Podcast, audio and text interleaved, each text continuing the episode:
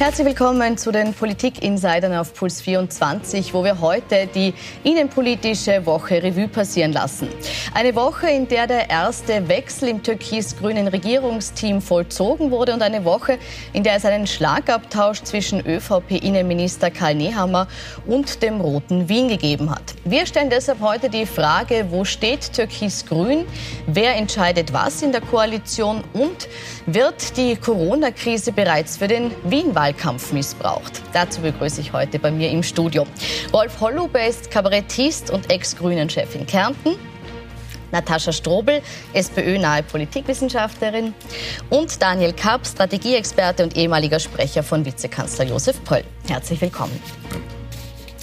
Innenpolitische Differenzen gab es bereits Anfang dieser Woche und zwar rund um die Beurteilung der neuen Corona-Fälle in Wien und Niederösterreich. Innenminister Karl Nehammer hat dazu extra eine Pressekonferenz einberufen, die der grüne Gesundheitsminister Rudolf Anschuber später in seiner Pressekonferenz kommentiert hat. Wir haben das für Sie zusammengeschnitten. Meine sehr geehrten Damen und Herren, danke für Ihr Kommen. Der Grund dafür ist, dass die Zahlen in Wien leider noch immer besorgniserregend sind und wir und ich als Innenminister gemäß dem Vorsichtsprinzip, nachdem die Bundesregierung jetzt immer gehandelt hat, um die Krise zu überwinden, auch eine Mahnung aussprechen möchte. Eine Mahnung an die Stadt Wien, hier die Kooperation mit dem Einsatzstab zu verbessern das haben die Länder Niederösterreich äh, und äh, Wien äh, zu entscheiden, ob sie da eine Unterstützung der Exekutive brauchen oder nicht. Aus meiner Sicht müssen das Fachentscheidungen und keine ideologischen Entscheidungen aus unterschiedlichen Gebietskörperschaften sein. Herr Kapp, Warum diese Attacken gegen Wien, wenn jetzt sogar der Koalitionspartner sagt, es ist eigentlich alles in Ordnung? Ist Karl Nehammer da wirklich schon im Wahlkampfmodus? Ja, Karl Nehammer hat an die Stadt Wien appelliert und Rudi Anschober äh, hat dazu gesagt, und das ist ja eine Tatsachenfeststellung, dass es eine Entscheidung der Länder Wien oder Niederösterreich ist. Was mir insgesamt auffällt, ist, dass das Thema dieser Krise leider schon von Beginn an äh, zwischen der Stadt Wien und dem Bund ein strittiges war.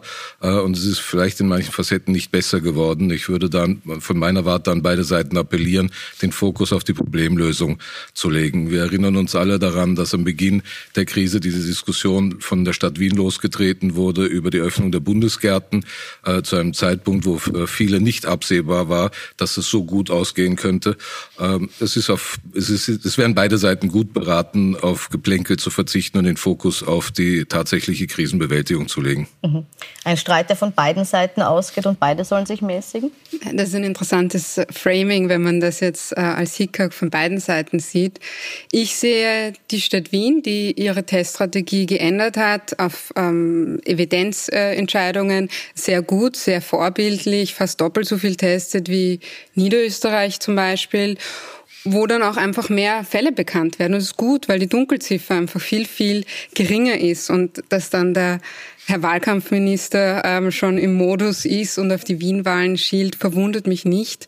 Bei der ÖVP ist aber natürlich gänzlich unangebracht äh, bei dieser Krise und bei der sehr guten Bewältigung, die die Stadt Wien hier macht auf Gesundheitsebene. Mhm. So hat halt jeder sein Framing. So hat jeder sein Framing, gut. Herr Hollup, dann, dann frage ich Sie, äh, beweisen die Grünen hier gewissermaßen Stärke, wenn sie sich aus diesem Konflikt rausnehmen, eher jetzt die Mediatorenrolle äh, einnehmen und, und eben diesem Hickhack widersprechen und sagen, besinnen wir uns äh, auf das, was hier eigentlich zu tun ist? Ja, die Grünen haben grundsätzlich einen anderen Ansatz immer beim Arbeiten. Äh, die sind äh, sachorientiert und inhaltlich. Und ich glaube, der Rudi Anschober hat genug zu tun mit den Problemen, die es jetzt da gibt. Und wenn man, wenn man sich da in, in diesen Kampf äh, schwarzer Bund, rotes Wien einmischt, hat man gar nichts zu gewinnen. Aber Wien wäre schon noch, da gäbe es schon noch einen Koalitionspartner, dem vielleicht auch dran gelegen sein sollte, äh, dass man nicht so drangsaliert wird vom Bund, wenn man es doch eigentlich ganz gut schafft in Wien. Das ist schon klar, aber ich glaube, ich kenne jetzt die Position der, der, der Wiener Grünen nicht unbedingt strategisch. Äh, was äh, das jetzt mit dem Wahlkampf zu tun hat. Ich glaube, die haben sich auch zurückgehalten. Und äh, ich, ich sehe schon ja, die Position vom Gesundheitsstadtrat, äh, dass der, wo er bohrt, findet er natürlich auch mehr Sachen. Ich finde es auch ganz okay, dass er dort, wo die Problemgebiete sind, äh, sucht. Aber wir sind hier auf verschiedenen Ebenen. Wir kennen ja das Wien-Bashing schon vom Sebastian Kurz seinerzeit. Ihr, ihr erinnert euch oder Sie erinnern sich an die Geschichte, wo alle Wiener so lange schlafen. Äh, und ich denke einmal, das sind jetzt die Vorboten. Da geht es in die Richtung. Das hat aber mit, mit dem Problem per se wenig zu tun. Natürlich kann man die Daten immer so interpretieren, dass Wien wenig macht und dass es äh, an erster Stelle ist. Aber ich würde es jetzt einmal nicht so sehen. Und ich bin beim Rudi Anschober. Schauen wir, dass wir zusammenarbeiten. Unser Feind ist jetzt das Virus und nicht die Politik. Gut, aber Sie haben jetzt Sebastian Kurz angesprochen. Das heißt, Sie sehen schon, dass dieses Wien-Bashing äh, von Sebastian Kurz ausgeht und nicht jetzt eine Erfindung von Herrn, äh, von Herrn Nehammer ist. Habe ich, das richtig nicht, dass verstanden? der Herr Nehammer ganz im luftleeren Raum selber agieren kann. Wir haben es ja nachher noch gesehen. Am nächsten Tag kommt wieder äh, eine kleine äh, Anmerkung zu Wien. Also das ist schon ein bisschen, meiner Meinung nach, ja. eine gewisse Strategie dahinter. Das war jetzt schon interessant, das zu beobachten. Die Frau Strobel hat Sie daran erinnert, dass Sie also auf zwei Hochzeiten tanzen, einen Koalitionspartner im Bund haben und einen im Land. Und jetzt müssen Sie da ein bisschen den Eiertanz machen und in beide Richtungen Bräute, ab, ne? äh, in beide Richtungen abmauern. Ich meine, eins dürfen wir nicht vergessen und das äh, zeigen internationale Studien, das zeigen auch äh, Analysten aus äh, äh, volkswirtschaftlichen Instituten. Was wir brauchen wie ein Kropf im Sinne der Wirtschaft, im Sinne der sozialen Dimension ist, dass wir eine zweite Welle bekommen. Und der Herr Innenminister hat nicht drangsaliert, sondern er hat appelliert an die Stadt Wien. Sicher würde es uns beiden wahrscheinlich oder uns dreien, wie wir sitzen, da besser gefallen. Diese Dinge könnten im bilateralen Gespräch und nicht über die Medien passieren. Offenbar ist das Gesprächsklima mit dem Herrn Hacker da etwas schwierig. Es ist halt interessant, dass es ja auch ein zweites Postverteilungszentrum gibt, Hagenbrunn, wo heute übrigens schon wieder zwei Corona-Fälle, diesmal bei den Rekruten, äh, die jetzt dort mhm. äh, abkommandiert worden sind, ähm, nachgewiesen worden sind ich vermisse da ein bisschen die Pressekonferenzen. Also es ist interessant, in diesem Setting schon nachzuvollziehen, wie dieses Bashing läuft, oder? Äh, greifst du mir mein Wien an, verweise ich auf Niederösterreich. Das ist genau das, was, glaube ich, keiner von den Zusehern und niemand unter den Bürgerinnen und Bürgern braucht und auch niemand aber interessiert. Trotz allem macht's der Herr Niehammer. Ich wollte sagen, der Grund, warum wir jetzt aber hier drüber reden, ist, weil ja doch ein bisschen herausgearbeitet werden soll, gibt es hier jetzt wirklich einen sachlichen Grund für diese Pressekonferenz oder ist es also, in Wahrheit ein, ein Wahlkampfakt gewesen? Das ist der Grund, weshalb wir hier sitzen und hier auch drüber an die, die, die globale Realität. Wir haben in den Vereinigten Staaten von Amerika zum jetzigen Stand 95 1000 Tote, wenn, äh, äh, ja fast 100.000 Tote. Äh, wir haben in Italien, in Spanien noch mass massiv viel Tote, Schweden 3000 Tote. Äh, Österreich liegt bei knapp 700 äh, noch relativ glimpflich. Jeder Tod ist zu bedauern, aber da ist die Frage der Solidarität in einer Gesellschaft zwingend notwendig. Und wir müssen auch die Solidarität haben, zu schauen, dass keine zweite Welle kommt. Eine zweite Welle würde uns wirtschaftlich, gesundheitlich, äh, sozial massiv schwächen, ohne die Ressourcen im selben Umfang zu haben, sie zu bewältigen. Und da ist es nur legitim, wenn ein Innenminister ein Angebot an die Stadt Wien formuliert und mahnt. Nicht mehr und nicht weniger. Und da braucht es, kein, da braucht es jetzt keine Diskussion geben über Wien-Bashing. Gut. Trotzdem noch eine kurze Replik von Frau Strobel, bevor wir zum nächsten es Thema kommen. Es ist interessant, dass das Wort Solidarität gefallen ist. Ein Wert, der mir sehr, sehr wichtig ist und etwas, sagen, was aber ich das nur. In den Mund nehmen? Ja, ich, ich also teile hier mit die Erlaubnis. Ist das, ist das. Ja, ich kann es auch nachher schriftlich. Ich kann es nachher schriftlich geben. Ähm, Solidarität ist etwas, was auf Augenhöhe passiert. Solidarität ist etwas, was nur passiert, wenn ich das Gegenüber ernst nehme und wenn mir das Wohl des Gegenüber wirklich ein Anliegen ist. Mhm. Und das passiert nicht als Mahnung und das passiert nicht mit Angst machen, sondern das passiert äh, als, als bedingungsloses äh, Einstehen füreinander. Und das ist nicht, was der Herr Innenminister macht. Gut, lassen wir so ich stehen. Jetzt haben wir, glaube ich, die, die, unterschiedlichen Positionen zu äh, Herrn Nehammer und Herrn Hacker ähm, ausführlich diskutiert. Ich möchte jetzt noch ein bisschen auf das türkis-grüne Verhältnis zu sprechen kommen. Und zwar deshalb, weil das äh, wieder Thema wurde im Zuge des Rücktritts von Ulrike, Ulrike Lunacek. Ähm, und jetzt auch wieder so ein bisschen die Frage aufgekommen ist, wie es denn generell um die Grünen in dieser Koalition steht. Und da möchte ich Sie jetzt fragen, Herr Hollup, im Krisenmanagement der letzten Wochen war da genügend grüne Handschrift zu sehen? Ich bin überzeugt davon, dass ohne die Grünen äh, die ganze Krise nicht so bewältigt worden wäre, wie sie jetzt bewältigt worden ist. Also ich bin auf die gesamte Regierung sehr, sehr stolz. Wir sind unter den, den Besten der Welt, wie man diese Krise überhaupt bewältigen konnte. Äh, dass man vielleicht etwas überzogen hat aus Vorsichtsgründen, ist aber zu verstehen, wenn man nicht weiß, welche Wolken auf einen zukommen. Ich finde, Sie haben es toll gemacht und vor allem die Grünen, man darf ja nicht vergessen, das ist die erste grüne Bundesregierungsbeteiligung ever. Und was der Rudi Anschober hier abliefert, das sagen alle alle Parteien, aber auch alle aus dem Ausland, das ist super. Und ich weiß, wie schlimm das ist, in einer Krise zu arbeiten. Man weiß nicht, wann sie anfängt, wann sie aufhört, wie sie weitergeht. Das sind ja alles ganz neue äh, Situationen, die auf einen zukommen. Und äh, dass die Grünen natürlich eine ganz andere PR-Maschine oder aber auch nicht so groß wie die äh, türkise äh, Regierungsbeteiligung hat, das ist klar. Die sind einfach nicht gewohnt, auf der Ebene so intensiv zu arbeiten. Die Grünen arbeiten immer inhaltlich. Ich kann mich erinnern, zum meiner Zeit, ich war nicht an der Macht, sondern immer nur an der Arbeit. Und das ist, das, das zeichnet die Grünen heraus, die arbeiten sich zu Tod und schlussendlich müssen sie aufpassen, dass man sie überhaupt noch wahrnimmt vor lauter Arbeit. Ne? Sie arbeiten sich zu Tode, sind inhaltlich top, werden aber nicht so wahrgenommen, weil Sie eben einen PR-mächtigen Partner haben, fasse ich jetzt zusammen. Beurteilen Sie das gleich? Ja, man kann das schon gleich äh, beurteilen und ich sehe das auch, dass ähm, am Herrn Anschober vor allem jetzt wenig auszusetzen gibt. Nur es ist halt Politik. Also ich kann nicht nur sachlich arbeiten und sachlich alles richtig haben und Einserschüler sein und währenddessen äh, fahren die mit dem ganzen Werk davon und äh, man kommt überhaupt nicht hin, hinterher und sagt dann, hoppala, was ist da jetzt passiert? Ja? Man muss der ÖVP schon was entgegensetzen, ja, gerade als, Koalitions, davon, gerade als Koalitionspartner. Und das ist das, was alle von Anfang an gesagt haben, ihr dürft euch nicht nur auf die inhaltliche Ebene verlassen bei der ÖVP, weil die ÖVP ist eine einzige PR-Maschine. Und das heißt, das verstehe ich jetzt richtig. Sie sagen, äh, inhaltlich wird gut gearbeitet, aber die Lorbeeren dafür streifen die Türkisen ein? Oder, oder wo sind Na, Sie das Problem bei, Im damit? Gesundheitsministerium, also Anschober, gibt es, glaube ich, relativ wenig auszusetzen, wenngleich das mit dem Krisenstab sicher hätte auch besser funktionieren können. Aber in anderen Bereichen äh, ist es ja eine Katastrophe. Also ich meine, wir haben zigtausende Arbeitslose. Der Herr Blümel ist, glaube ich, komplett abgetaucht. Ist er noch in dieser Bundesregierung? Man weiß es nicht so genau. Heute ähm, gesehen erst, ja. Kultur ist leider auch auch, also mit sehr viel Sympathien für die beiden, aber da ist leider sehr viel schief gegangen. Man muss ja mit den Leuten nochmal reden, die das betrifft. Ja. Auch äh, Wirtschaft, also ich habe mit meiner Friseurin letztens gesprochen, sind zu zweit im Friseursalon, sie und ihr Mann, ja, haben noch einen Lehrling, drei Kinder, ähm, sind gerade umgezogen, haben den Salon äh, renoviert. Die haben 1500 Euro bekommen in den letzten acht Wochen. 1500 Euro. Damit müssen sie ihre privaten Rechnungen zahlen, damit müssen die den Salon irgendwie am Laufen halten. Das ist ein Wahnsinn. Also, das heißt, Sie sagen, das, so äh, das Krisenmanagement ist schlechter, als es präsentiert wird. Ist das das, was Sie jetzt zusammenfassen, ja, äh, Ihr Urteil ist? Aber, absolut. aber rechnen Sie das nun negativ den Grünen oder den Türkisen an oder der gesamten Regierung? Nachdem das eine gesamte Bundesregierung ist, wäre es schön, wenn die das auch löst.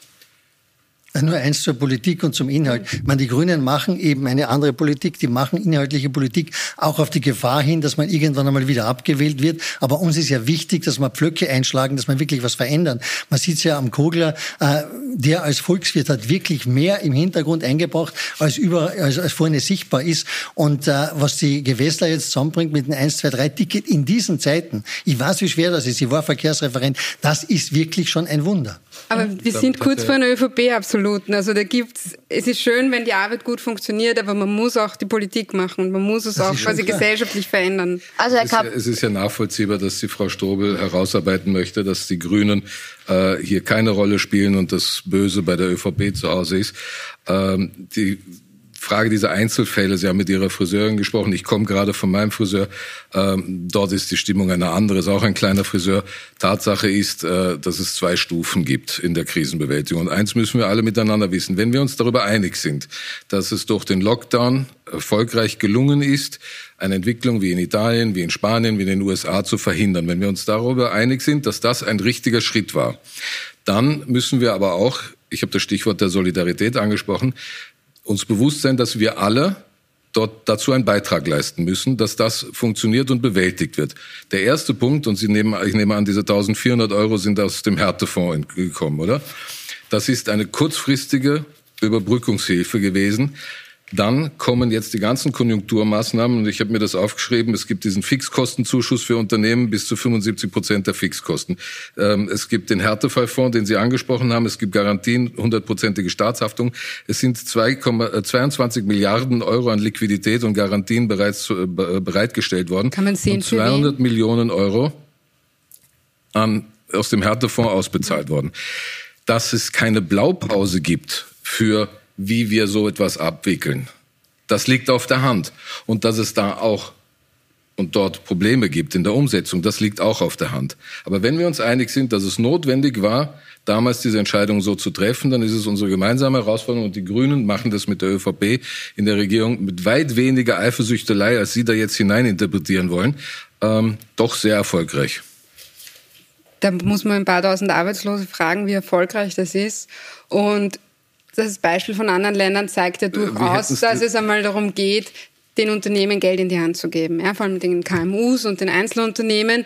Und prüfen kann man das in den Monaten und Wochen danach. Ja, Sie sind Aber die Erste, die, Erste die hier sitzen und dann wird. brauchen Sie, Sie mal drei Ersten, Monate, bis Sie Ihr Geld kriegen. Sie sind die Erste, die hier sitzen werden und uns erklären werden, wie notwendig ein Corona-Untersuchungsausschuss ist, weil das Geld irgendwie nicht nachvollziehbar verteilt worden ist. Aber warum kann man und das daher nicht muss man es nachvollziehbar verteilen ja? und dazu gibt es einfach ein gewisses Behördenverfahren, das rechtsstaatlich so ist. Aber schon die eierlegende Wollmilchsau der, der glorreichen äh, Solidarität gibt es nicht. Davon träumen vielleicht die Sozialdemokraten äh, bis heute, aber erwiesenermaßen Länder, ist es gescheitert. Weit äh, einfacher geht, wo man das einreicht, drei, vier Stunden später hat man mal einmal Geld am Konto, weil man einfach Rechnungen hat. Also im realen Leben ist es das so, dass die Leute nicht mhm. unbegrenzt Geld am Konto haben und dass sie zahlen müssen. Und Strom, eine Miete, ein Auto, eine Versicherung.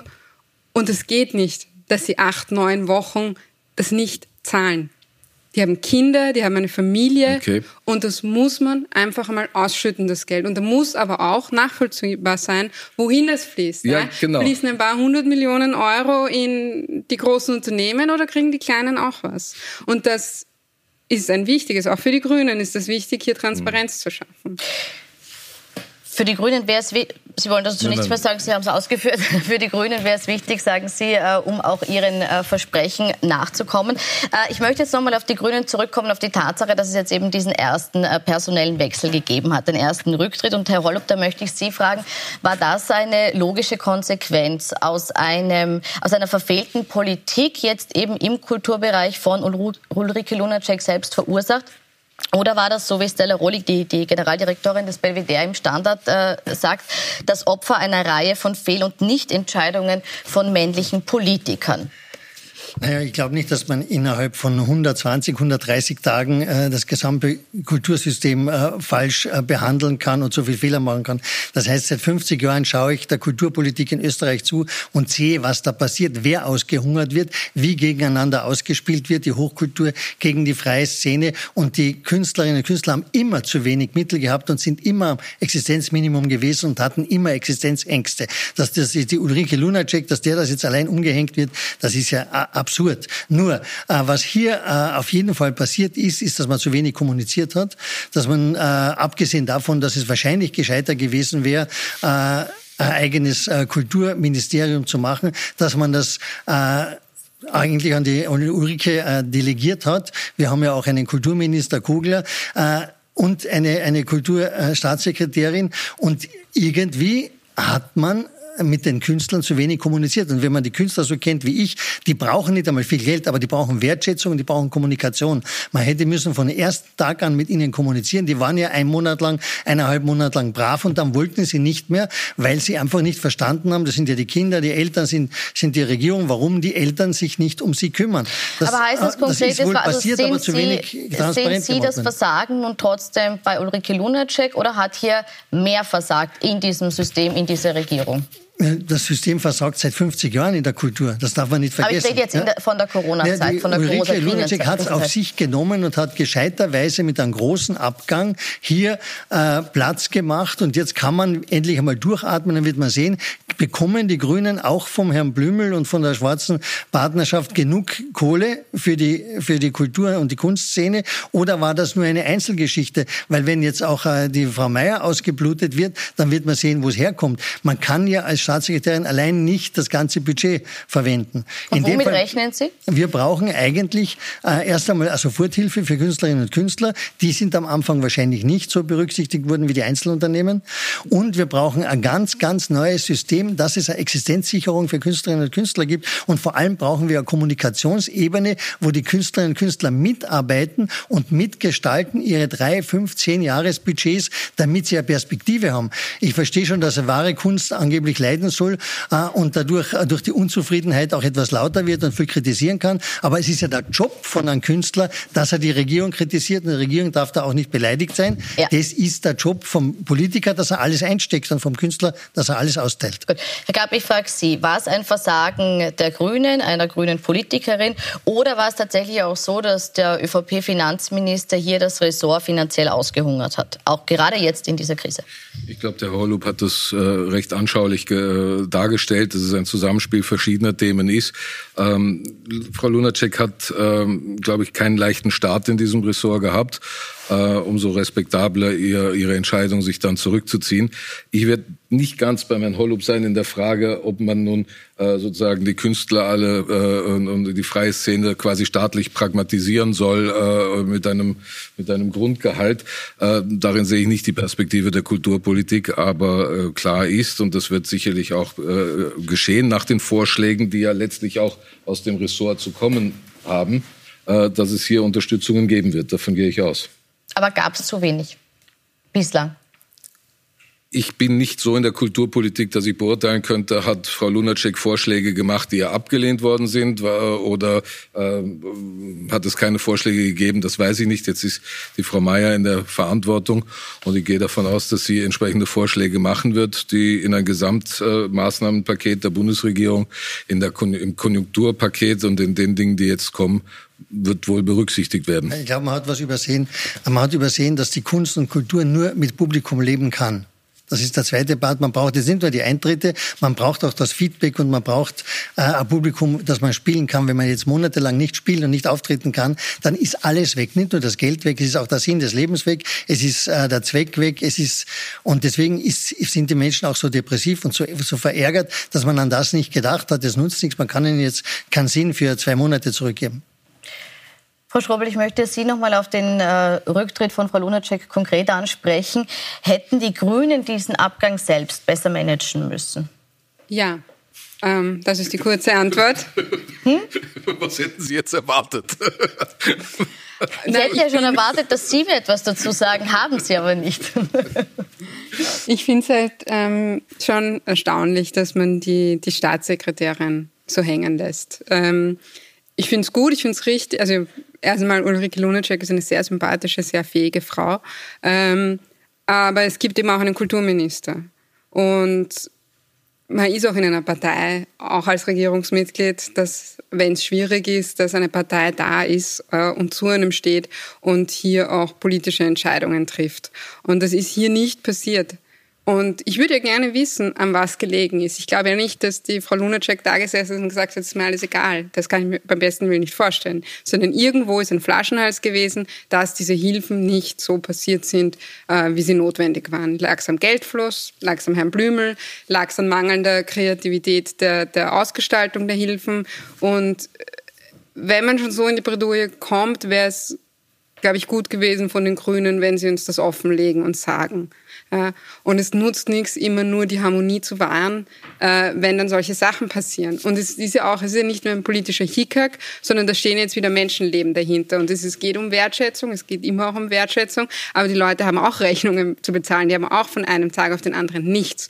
Und es sind ja nicht nur da die, die hochkarätigen Kabarettisten und Kabarettistinnen, die vielleicht ein Geld zur Seite gelegt haben. Hier geht es ja auch um Tontechnikerinnen, äh, hier geht es um Leute im Bühnenaufbau, hier geht es Leute, die die Kameras halten, ähm, die haben auch von einem Tag auf den anderen nichts. Ja? Und um die Leute muss man sich auch kümmern und die Leute äh, sind nicht die, die Burgtheaterintendantinnen, die, ich, ich, die das schaffen. Ich glaube nicht, dass der große Plan dahinter war, weder von der Ulrike Lunacek noch von Werner Kugler noch äh, vom, vom Herrn Blümel, sondern ich denke einfach, dass durch die Krise sehr, sehr viel passiert ist, sehr viel Arbeit passiert ist und die Künstler einfach zu brav waren und zu wenig geschrien haben am Anfang und äh, dadurch hat die Kommunikation nicht gepasst. Es kann nicht sein, dass die nur die ein Geld und, kriegen, die laut schreien, sondern deswegen gibt es ja, verschiedene es ist, Ressorts. Es ist halt in einer Krise, dass man in das einer Krise ist alles kritisch und da passieren einfach Sachen nicht so, wie sie geplant funktionieren sollten. Ich glaube aber, dass die Ulrike Lunacek, und dann höre ich damit schon auf, einfach für sich gesehen hat,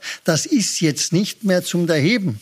Und das hat sie auch gesagt. Und ich finde es ganz, ganz anständig von ihr, ganz anders als andere Menschen in anderen Parteien, einfach sich festzuhalten, an der Macht zu sagen, pass auf, äh, wenn ihr mich weder von da noch von da noch von da unterstützt, und das Gefühl habe ich gehabt, ich habe mit ihr nicht gesprochen, äh, dann nehmt's bitte wenn anderen. Und wenn sich alle aufregen, es ist nicht leicht zu machen, ich kenne das. Wenn es nicht leicht ist, ist es leicht, einen Schuldigen zu finden, statt einer Lösung. Absolut. Und ich finde das einen großen Schritt von ihr und ich glaube, es wird besser werden. Gut, dieser Schritt ist jetzt passiert und ich möchte jetzt noch kurz zum Zeitpunkt dieses äh, Schritts kommen. Ähm, da sind manche der Meinung, dass Ulrike Lunacek damit geholfen hätte, von Sebastian Kurz Auftritt im Kleinwalsertal abzulenken. Äh, einem Auftritt, wo er ohne Maske in einer Menschenmenge war, wir erinnern uns, ähm, und auch der ein Meter Abstand nicht immer eingehalten worden ist. War der Zeitpunkt des Rücktritts einen Tag nach diesem Auftritt im Kleinwalsertal von Sebastian Kurz ein Zufall? ich weiß nicht, vielleicht hatte Bill Gates auch eine Rolle. Äh, das würde ich nun wirklich einordnen in die Welt der Verschwörungstheorien, dass die grüne Staatssekretärin zurücktritt, um dem Sebastian Kurz ein mediales Thema vom Hals zu halten. Ich spreche nur an, was kolportiert wurde. Ja, ja. Also es ist jetzt also keine Verschwörungstheorie, die ich nicht, aufbringe. Ich weiß nicht, ob das dem Rudi Fussi eingefallen ist oder einem anderen Verschwörungstheoretiker, keine Ahnung, aber das würde ich doch nun wirklich ins Reich der Fantasie verweisen. Oder ich weiß nicht. Also für mich ist so ein Selbstmordpakt relativ ungrün. Ich glaube nicht, dass das zusammenhängt. Und das würde ich auch niemandem also raten, der grün ist, dass er sich einfach vor den Basti wirft jetzt. Ja. Ich Sehr halte höchstens für Botschert, aber nicht für abgesprochen. Dann äh, geben wir es in das äh, Reich der Verschwörungstheorien hier einstimmig. Dann äh, noch meine Frage hinten dran, aber trotzdem hat sie damit, wenn auch nicht beabsichtigt, aber vielleicht ungewollt Sebastian Kurz einen Gefallen getan, weil es eben zu dem Zeitpunkt passiert ist? Na, wir reden ja jetzt schon wieder über das Weisertal, also kann es nicht so eine nachhaltige Wirkung gehabt haben. Die Frage war jetzt auch an ja, das wäre auch, wenn irgendwo eine Insel explodiert wäre, die, glaube ich, auch nicht politisch mit Sebastian Kurz in Verbindung zu bringen wäre. Außer es gibt so ein heimliches Netzwerk von Nehammer und explodierenden Inseln, was man nie weiß. Dann äh, gehen wir zum nächsten Punkt. Wir haben jetzt schon kurz darüber gesprochen, dass äh, Kulturbudget äh, oder der, im Zuge des Streits um, de, um, um das Kulturbudget haben jetzt viele Beobachter gemeint, dass es vielleicht von Grund auf schon falsch oder zu wenig ausreichend angelegt war sich das Kulturstaatssekretariat zu sichern und nicht, wie es ja auch immer wieder im Gespräch war im Zuge der Regierungsverhandlungen, einen äh, Finanzstaatssekretärsposten für die Grünen äh, zu, zu beanspruchen.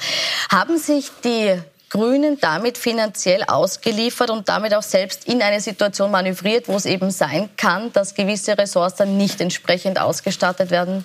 Also die die Anzeichen, die ich bis jetzt sehe, zum Beispiel heute 300 äh, Millionen öffentlicher Verkehr, sprechen eigentlich äh, nicht dafür. Ich denke, dass so viel Vertrauen zwischen Kanzler und Vizekanzler da ist, dass man das Geld, was man ausgemacht hat, auch bekommt. Und was natürlich ist jetzt nicht einfacher, wenn wir, wenn wir 80 Milliarden mehr ausgeben müssen, als, als gedacht war. Und trotzdem glaube ich, dass es eine große Chance für die grüne Politik ist. Und die wurde ja priorisiert. Man hat ja extra deswegen geschaut, dass man einen österreichischen Green Deal zusammenbringt, äh, dass, dass man jetzt wirklich wirklich die Welt verändern, zumindest in Österreich die Welt verändern. Und ich glaube, dass auch die EU auf Österreich schaut, dass diese Verbindung zwischen Schwarz und Grün eine neue Chance ist, besonders in der Krise, wo die Schrauben ein bisschen gelockert sind, dass man den Reißverschluss anders zumacht. Und zwar nicht so, dass wieder von unten nach oben verteilt wird, sondern dass ökologisch und sozial gerecht verteilt wird, äh, das Steueraufkommen. Haben wir den Grünen zu verdanken, dass bei uns jetzt der Reißverschluss anders zugemacht wird? Es ist ein sehr schöner Gedanke und mir würde nichts mehr gefallen, als dass das Wahrheit wird, aber es wird halt mit der ÖVP nicht spielen. Also mit der ÖVP wird es keine Umverteilung geben von oben nach unten. Äh, wir stehen kurz vor der größten Wirtschaftskrise. Über Vermögenssteuern sprechen wir ja nicht einmal. Äh, Erbschaftssteuern der, dass die Milliardäre gerade heute rausgekommen, äh, weltweit in der Krise einfach unfassbar viel reicher geworden sind, äh, während so viele Leute vor dem Nichts stehen und wir noch immer nicht darüber sprechen, dass das, dass das einfach nicht funktioniert, ein System nicht funktioniert, wo die einen nichts haben und die anderen nicht mehr wissen, wohin mit ihrem Geld. Und solange man das nicht angeht, kann man das anmalen und drüber malen und da und dort was machen, aber es, es wird sich nichts radikal ändern. Sehen Sie in der Krisenbewältigung Bewältigung genug Grün und genug auch diese Verteilungsgerechtigkeit, die Frau Strobel jetzt hier einfordert? Verteilungsgerechtigkeit hat aus äh, Sicht eines eher wirtschaftsorientierten Menschen, äh, aber auch mit einem sozialen Bewusstsein schon etwas auch mit Leistung zu tun und Leistungsgerechtigkeit. Ne? Weil und von Wirtschaft ähm, hätten wir auch eine Ahnung. Ich habe nicht gehört. Wirtschaftsliberal. Ne? Wirtschaft, ja, wirtschaftsliberal, wirtschaftsliberal und Wirtschaft Sie, ist nicht synonym miteinander. Ich bin froh, dass Sie mich nicht neoliberal nennen, weil dann würde ich ja schon fast äh, äh ins rechtsradikale Eck äh, wir gedrängt. Wir können gerne über die Zusammenhänge sprechen. Aber ähm, ich denke, dass eine, eine sozial-marktwirtschaftliche Orientierung ähm, Wertschöpfung ermöglichen soll. Und wir können jetzt diese einzelnen Maßnahmen, die gebetsmühlenartig von der Linken immer wieder aufgebracht werden, wie die äh, Vermögensteuer und die Schenkungssteuer und die Erbschaftssteuer, ähm, sicherlich langatmig durchdiskutieren, wird hier zu keinem Ergebnis führen. Ich glaube, dass sie gegen Wertschöpfung äh, mhm. und gegen die Wirtschaft und damit gegen Arbeitsplätze und damit gegen sozialen Wohlstand äh, Gut.